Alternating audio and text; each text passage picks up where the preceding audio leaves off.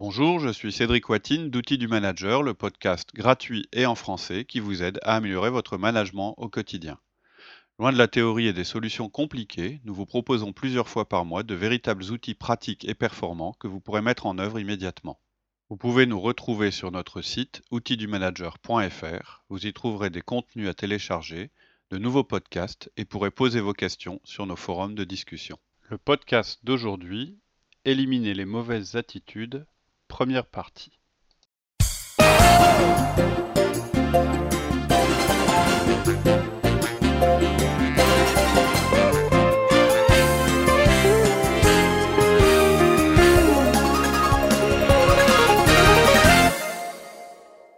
Bonjour Alexia. Bonjour Cédric. Alors, dans le podcast d'aujourd'hui, tu vas nous expliquer comment nous pouvons éliminer les mauvaises attitudes chez nos collaborateurs. Oui, c'est une question qu'on a souvent. On a tous eu le cas. Certains de nos collaborateurs euh, ont une mauvaise attitude. On le sait, on le sent, et c'est réel, on en est sûr. Tout le monde autour de nous le sait et le sent. Tout le monde sait que c'est absolument néfaste pour le groupe et pour l'entreprise. Mais le problème, c'est que quand on les confronte avec ce fait, ils nous répondent non, je n'ai pas une mauvaise euh, attitude, ou bien euh, je comprends pas ce que tu veux dire, ou ce genre de choses. Et là, euh, c'est une longue conversation qui va démarrer sur le fait de savoir si vraiment ils ont une mauvaise attitude ou pas, car ça devient le point de désaccord. Et ce qu'on va voir dans ce podcast, c'est qu'une attitude, en fait, ça n'existe pas. C'est un état d'esprit. C'est quelque chose qu'on ne peut pas prouver, mais simplement déduire. Euh, on ne peut pas le voir, l'entendre ou le lire. Et donc, c'est pas possible de le changer. D'accord. Donc il n'y a rien à faire. Non, voilà, il n'y a rien à faire. Donc c'est la fin de ce podcast. Ça doit être le plus court qu'on ait fait. Au revoir, bonne semaine, bon courage. Donc non, non, bien sûr, il y a quelque chose à faire. Mais euh, ce n'est pas en s'attaquant directement au problème qu'on va, qu'on va parvenir à nos fins. C'est-à-dire ce n'est pas en attaquant le problème sous l'angle qui nous intéresse, c'est-à-dire sous l'angle de l'attitude. On va attaquer le problème sur euh, l'angle des comportements. C'est ça le la petite chose qu'il faut faire pour que ça fonctionne. Et donc, je vais vous proposer un plan en trois points.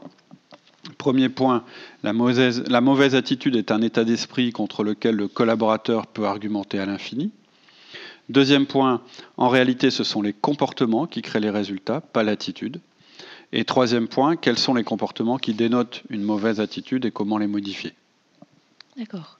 Alors l'attitude, c'est un état d'esprit contre lequel le collaborateur peut argumenter, tu disais. Oui, en fait, euh, les managers les plus expérimentés, c'est ceux qui ont fait le plus d'erreurs. Et tout manager expérimenté a fait l'erreur de parler à son collaborateur de son attitude, de sa mauvaise attitude en l'occurrence.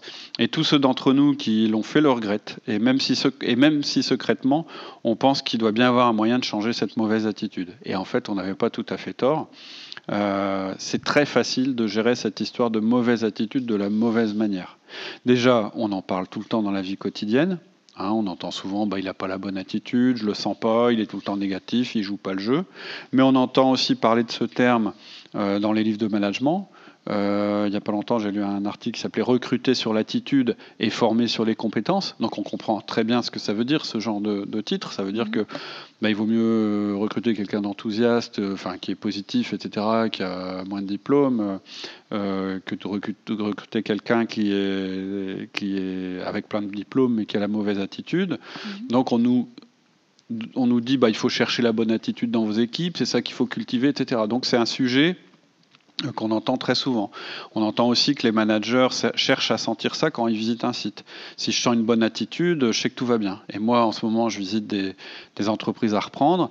Et ce que je sens, c'est les salariés quand je visite l'entreprise, c'est hyper important pour moi. C'est-à-dire que euh, même une entreprise qui me présente des résultats formidables, avec qui euh, euh, ça passe bien avec les dirigeants, etc. Si je sens dans les équipes qu'il y a comme un flou, les gens sont bizarres, ils sont pas sympas, ils sont, enfin, un tas de choses comme ça que je vais détecter, euh, bah, je vais me dire, euh, bon, je vais peut-être pas y aller. Donc mm. l'attitude, ce qu'il faut se dire, c'est quand même quelque chose de primordial, mm. c'est même quelque chose de presque obsessionnel. Quand on a une, une relation euh, managériale, on s'attache très souvent à, à, l'attitude des personnes. En général, quand on me remonte des sujets, c'est pas tellement que la personne euh, performe pas, ou c'est pas tellement que qu'elle n'exécute pas, c'est plus oui, mais elle est elle est bizarre, elle n'est pas sympa. Et en fait, c'est souvent sur ça qu'on bute le plus. Donc, l'attitude, c'est quand même. L'attitude, c'est vraiment un élément important pour le manager. C'est extrêmement important. Et c'est là que vient, devient l'erreur d'ailleurs. On croit qu'on est à la recherche de la bonne attitude, puisque c'est comme ça qu'on parle, c'est comme ça qu'on décrit le phénomène, et en fait, on est à la recherche des bons comportements. Hmm. C'est pas la même chose. Donc le problème avec la notion d'attitude, c'est que c'est un état d'esprit. C'est ce qu'on disait, hein, c'est notre premier point. Et euh, le fait qu'on ne puisse voir ou entendre une bonne attitude, pas plus qu'on peut voir la tristesse ou l'amour. D'ailleurs, je crois que c'est Cocteau qui dit il n'y a pas d'amour, il n'y a que des preuves d'amour. Hmm. C'est un petit peu la même chose. C'est-à-dire quand je visite une entreprise, j'en parlais tout à l'heure, je serre les mains, je vois de quelle manière on me regarde, je sens de quelle manière on, me, serre la main, euh, je vois si les gens me regardent furtivement entre les, étagères, s'ils chuchotent entre eux dès que j'ai le dos tourné, ou s'ils me sourient, ou s'ils me regardent en face, tout ce genre de choses en fait. Mmh. En fait, ce que j'appelle l'attitude, c'est une espèce de faisceau d'observation que je vais pouvoir faire. Si on prend la tristesse, par exemple, on a vu des gens qui étaient tristes, on savait qu'ils étaient tristes, on en était certain, et donc on faisait confiance à notre avis sur la question. Mais en fait, on ne voit pas leur tristesse. C'est pas quelque chose qui se voit. Ce qu'on a vu, c'est euh, des comportements, et c'est des comportements que notre esprit ensuite a associés avec l'idée de tristesse des têtes baissées, des larmes, des, voix euh, qui tremblent ou faibles. Et donc on en a conclu ou déduit que la personne qu'on avait vue était triste. Et on a raison. On a, on a confiance dans ce que nous pensons être notre instinct et ça s'impose à nous comme une évidence. Et Il ne s'agit pas en fait de remettre en cause l'intuition qu'on a, euh, euh, qui nous permet de déduire de certains comportements, tiens, lui, il a un mauvais état d'esprit. C'est mm. pas ça que tu veux remettre en cause. Par contre, ce que tu dis, c'est que euh, c'est sur le comportement qu'on va pouvoir agir et non pas sur l'état d'esprit. En fait, c'est sur le comportement qu'on va pouvoir agir et c'est le comportement qui nous donne des indices sur l'état d'esprit. Et c'est justement toute la différence entre être certain de quelque chose, quand vous avez assisté à un comportement, vous êtes certain qu'il a bien eu lieu, et la confiance qu'on peut avoir dans notre déduction. Mm. Et c'est cette différence qui va créer des problèmes quand on va vouloir en parler avec nos collaborateurs. Nous, on sait qu'on a raison, c'est évident, puis en plus tout le monde nous le dit. C'est-à-dire que souvent, en général, quand vous allez voir quelqu'un pour mauvaise attitude, c'est pas juste vous qui pensez qu'il y a un petit problème avec cette personne, c'est aussi votre environnement. Donc, ça légitime encore plus votre démarche.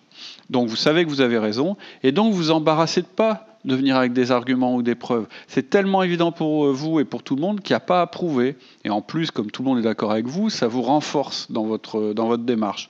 Et donc, quand vous allez vous adresser à quelqu'un qui a une mauvaise attitude, en lui disant je trouve que tu as une mauvaise attitude, fréquemment, il va pas être d'accord avec vous, bizarrement.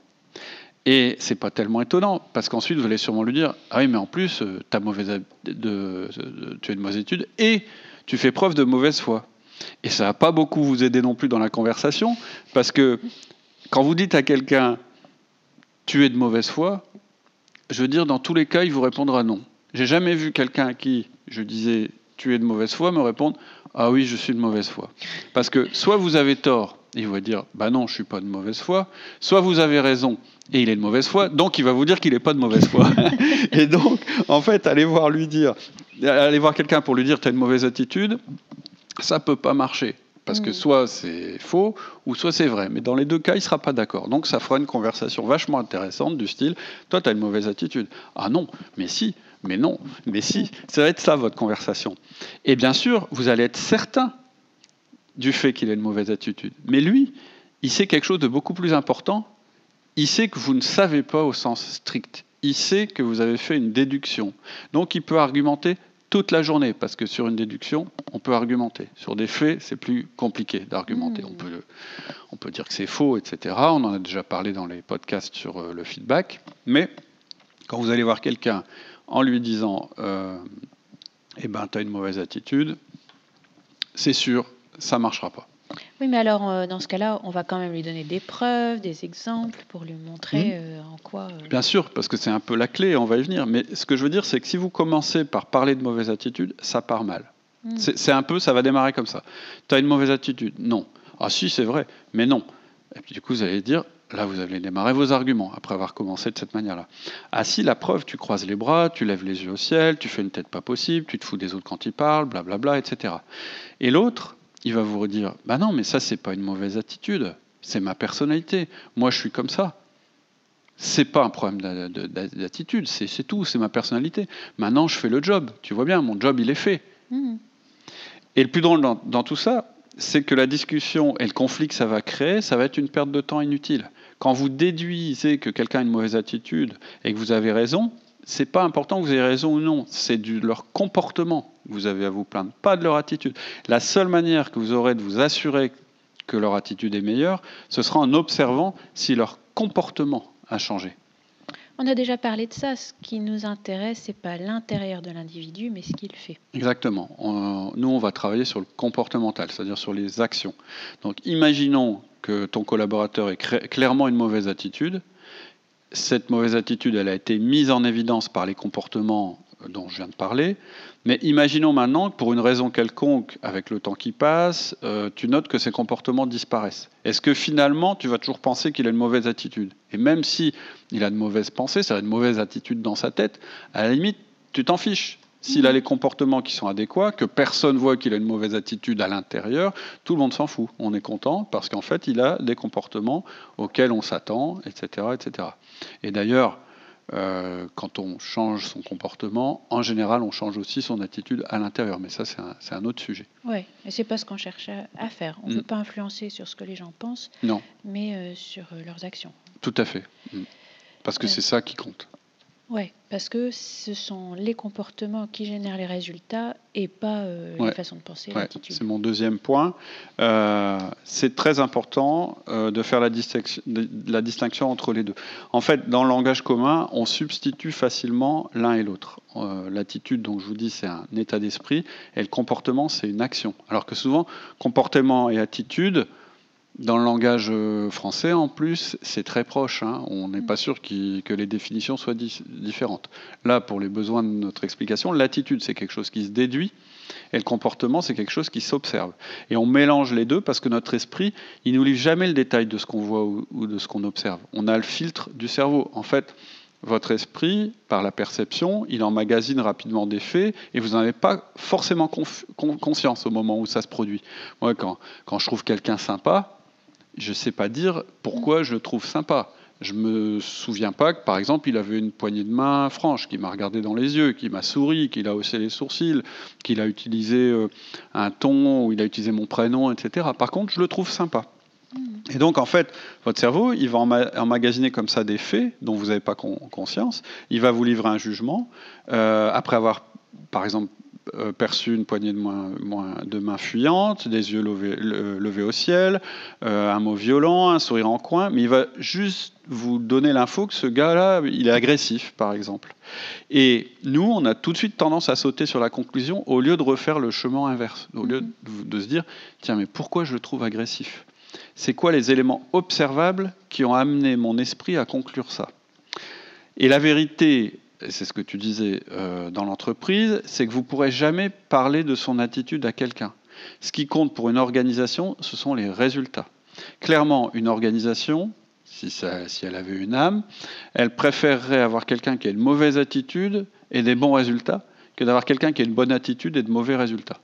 En fait, ça ne se passe pas comme ça. Vous, vous êtes un manager, vous préférez quelqu'un qui a une bonne attitude et des bons résultats. Et d'ailleurs, c'est souvent comme ça que ça se passe parce qu'en général, de bons résultats durables prouvent une bonne attitude. Hmm. Donc ce sont bien les comportements qui comptent. Oui, ce sont les comportements qui comptent parce que eux, on peut les voir, les entendre, les décrire et on peut agir sur eux. En fait, l'attitude, c'est un mot générique qu'on utilise pour décrire un ensemble de comportements. Et malheureusement, on est un peu fainéant, c'est plus facile de parler d'une seule chose, qui serait l'attitude, que de devoir parler de 5, 6, 7 ou 8 choses qui sont des comportements. Ça paraît plus facile, mais en fait c'est moins efficace. Nous, on n'est pas là pour vous dire ce qui est facile, on est là pour vous dire ce qui est efficace. Oui. Ouais, mais on avait quand même fait un podcast qui disait qu'une raison de licencier pouvait être le mauvais esprit d'équipe, mhm. même pour quelqu'un qui travaille bien individuellement. Exact, exact. En fait, c'est parce que les résultats qu'on veut obtenir, c'est pas des résultats individuels, c'est des résultats collectifs. On est dans une entreprise. Et ne pas savoir travailler en équipe ou détruire l'esprit d'équipe, c'est pas une attitude, c'est un ensemble de comportements. Euh, aussi, on dit que c'est pas seulement les compétences individuelles qui comptent, c'est aussi les compétences relationnelles. C'était cette distinction-là qu'on faisait. Enfin, plus exactement, en fait, dans ce podcast-là, on comparait pas l'attitude et le comportement ou l'attitude et les résultats, on comparait les résultats individuels et les résultats dans le groupe. Et d'ailleurs, à propos du comportement par rapport à l'attitude. Je ne sais pas si tu te rappelles, mais à un moment du podcast, je dis, vous ne pouvez pas virer quelqu'un parce qu'il a un mauvais esprit d'équipe. Vous devez être beaucoup plus spécifique. Mmh. Et en fait, quand je vous dis vous devez être beaucoup plus spécifique, c'est que vous devez parler de comportement avec votre collaborateur. Pourquoi vous parlez de comportement? C'est parce que des comportements, ça a un impact et que cet impact réduit la performance de l'équipe et donc il réduit le résultat. Dire il a un mauvais esprit d'équipe, ça revient à dire il a une mauvaise attitude. On ne peut pas interpeller quelqu'un de cette manière et espérer obtenir un changement de, sa part. On ne licencie pas quelqu'un en disant Ah oui, j'ai licencié parce qu'il avait une mauvaise attitude. Vous avez licencié parce qu'il a un manque de résultats, ou vous avez licencié pour une série d'actions qui démontrent l'impossibilité de le garder dans l'équipe. C'est tout pour aujourd'hui. En attendant le prochain épisode, je vous propose de nous retrouver sur notre site outildumanager.fr. Vous y trouverez notre forum où vous pourrez échanger et poser vos questions, tous nos contenus écrits et nos offres d'intervention en entreprise et en école ainsi que nos conférences. Je vous dis à très bientôt sur notre site outildumanager.fr.